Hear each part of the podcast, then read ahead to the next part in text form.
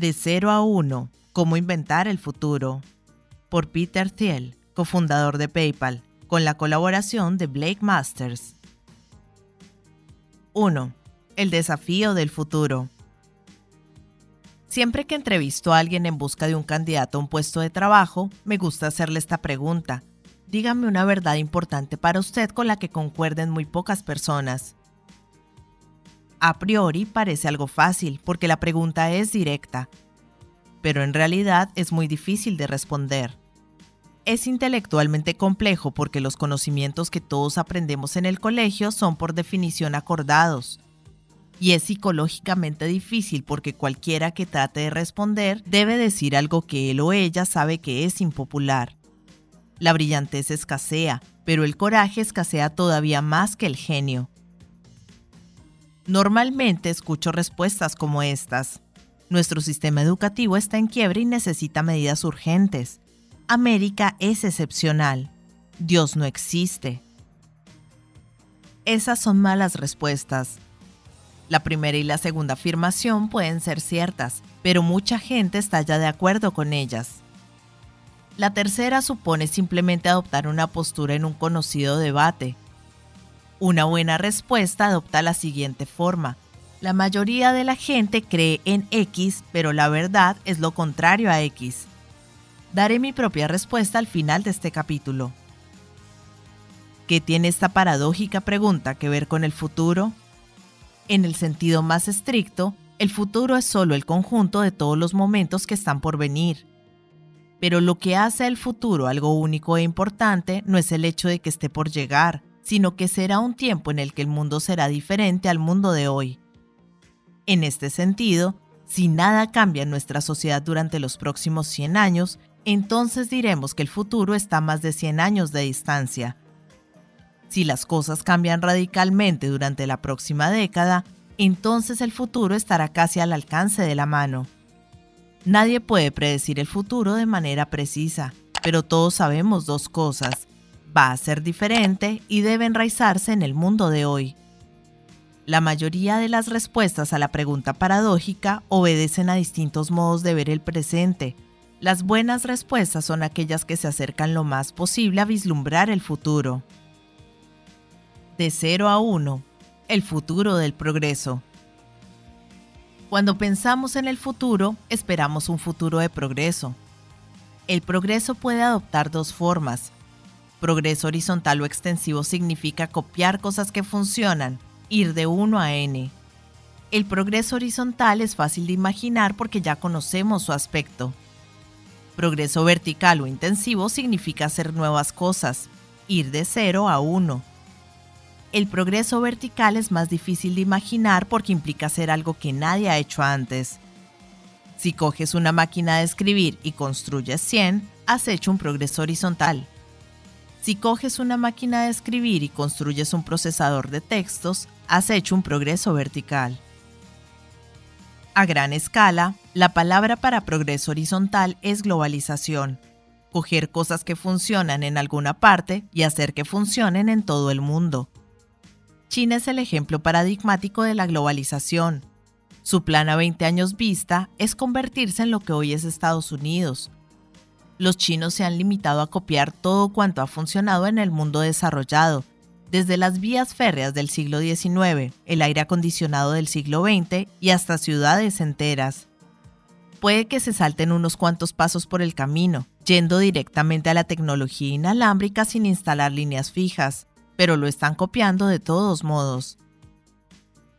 La palabra para vertical, el progreso de 0 a 1, es tecnología. El acelerado progreso de la tecnología de la información en décadas recientes ha convertido a Silicon Valley en la capital mundial de la tecnología. Pero no hay razón por la que la tecnología deba limitarse a los ordenadores. Entendida como es debido, cualquier modo nuevo y mejor de hacer las cosas es tecnología. Dado que la globalización y la tecnología son modos diferentes de progreso, es posible tener ambas, cualquiera de ellas o ninguna de las dos al mismo tiempo. Por ejemplo, los años que van desde 1815 hasta 1914 conforman un periodo tanto de rápido desarrollo tecnológico como de rápida globalización. Entre la Primera Guerra Mundial y el viaje de Kissinger para retomar las relaciones con China en 1971, hubo un rápido desarrollo tecnológico pero no mucha globalización. Desde 1971 hemos visto una rápida globalización junto con un desarrollo tecnológico limitado, en su mayoría confinado a la tecnología de la información, IT. Esta era de globalización nos permite vislumbrar fácilmente que las décadas venideras están abocadas a traernos más convergencia y más de lo mismo. Incluso nuestro lenguaje cotidiano sugiere que creemos en una suerte de final tecnológico de la historia. La propia división del mundo entre los llamados países desarrollados y países en vías de desarrollo implica que el mundo desarrollado ya ha conseguido todo lo conseguible y que las naciones más pobres solo necesitan ponerse al día. Sin embargo, yo no creo que eso sea cierto. Mi respuesta a la pregunta paradójica es que aunque la mayoría de la gente piensa que el futuro del mundo estará definido por la globalización, la verdad es que la tecnología es más importante. Sin cambio tecnológico, si China duplica su producción de energía durante las dos próximas décadas, también duplicará su contaminación. Si cada uno de los cientos de millones de hogares de la India viviera como viven los estadounidenses, utilizando las herramientas de hoy, el resultado sería medioambientalmente catastrófico. Propagar por el mundo los viejos modos de crear riqueza generará devastación, no riqueza. En un mundo de escasos recursos, la globalización sin nuevas tecnologías es insostenible. Las nuevas tecnologías nunca han sido una característica automática de la historia. Nuestros ancestros vivían en sociedades estáticas de suma cero, donde el éxito radicaba en apoderarse de las cosas de los demás. Rara vez se creaban nuevas fuentes de riqueza y a largo plazo nunca se podía crear lo suficiente para salvar al individuo medio de una vida extremadamente dura. Luego, tras 10.000 años de avance intermitente que partió de la agricultura primitiva, pasando por los molinos de viento medievales, hasta los astrolabios del siglo XVI, el mundo moderno experimentó de pronto un implacable progreso tecnológico a partir del advenimiento de la máquina de vapor en la década de 1760, durante un periodo que se prolonga hasta 1970.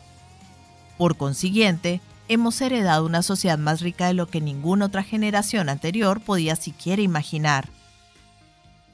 Todas las generaciones, salvo la de nuestros padres y abuelos, es decir, durante la década de 1960, todos esperaban que este progreso continuara. Anhelaban un trabajo semanal de cuatro días, una energía a precio de saldo y vacaciones en la luna. Sin embargo, no sucedió. Los teléfonos inteligentes que nos distraen de nuestro entorno también nos distraen del hecho de que nuestro entorno es extrañamente arcaico. Solo los ordenadores y las comunicaciones han mejorado radicalmente desde mediados del siglo XX. Eso no significa que nuestros padres se equivocaran al imaginar un futuro mejor. Únicamente se equivocaron al esperar que sucediera de manera automática. Hoy nuestro desafío consiste en imaginar y crear las nuevas tecnologías que puedan hacer del siglo XXI un siglo más pacífico y próspero que el XX. Pensamiento Startup Las nuevas tecnologías suelen provenir de nuevas startups desde los padres fundadores en política, pasando por la Royal Society en ciencias, a los ocho traidores de la Fairchild Semiconductor en el mundo empresarial, pequeños grupos de personas unidas por un sentido de misión han cambiado el mundo a mejor. La explicación más sencilla de esto es negativa.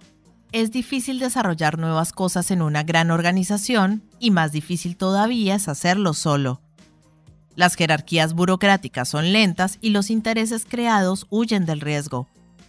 En las organizaciones más disfuncionales, afirmar que se está trabajando en algo se convierte en una estrategia mejor para escalar puestos que la propia acción de trabajar. Si este es el caso de tu compañía, deberías marchar ipso facto.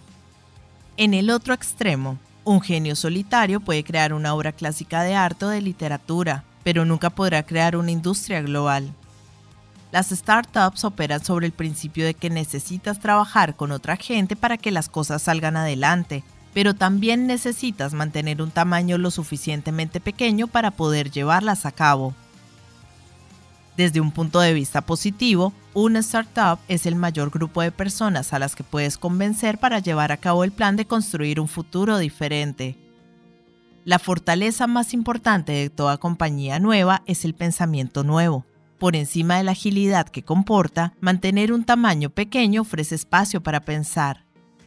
El presente libro aborda las preguntas que debes plantear y responder para triunfar en el negocio de hacer algo nuevo.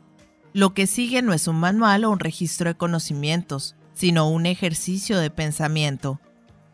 Porque eso es precisamente lo que una startup debe hacer cuestionar las ideas recibidas y repensar el negocio desde cero.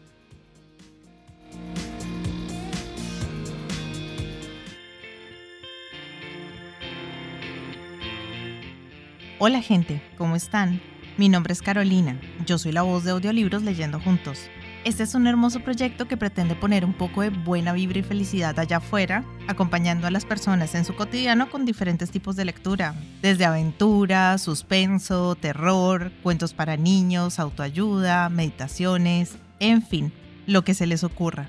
Espero que hayan disfrutado del audio, para mí es todo un honor que compartan su precioso tiempo conmigo y ya saben, abajo del audio siempre está la famosa y mágica cajita de descripción donde pueden encontrar cosas tan fascinantes como mis redes sociales. Si quieren comunicarse conmigo, si quieren dejarme un mensaje, si quieren preguntarme algo, sugerirme algo o si no les gustó y simplemente quieren quejarse, siéntanse libres de ir y expresarme todo lo que crean necesario. Pero si realmente les gustó el audio y me quieren apoyar, pueden pasarse por YouTube y seguirme y darle un me gusta a todo lo que disfruten. Ya si les caí súper bien, pueden dar una vueltica por Patreon, donde me pueden ayudar como las personas de apoyo y las personas incondicionales que por el valor de uno o dos cafecitos al mes me están apoyando un montón y me ayudan a seguir adelante. Y si vives en Argentina, te dejo los vínculos de Mercado Pago y de Cafecito. Por ahí también me puedes ayudar, si quieres. Quiero agradecerles el haber llegado hasta este momento del audio y espero que nos veamos pronto para pasar el rato leyendo juntos. Muchas gracias. Chao.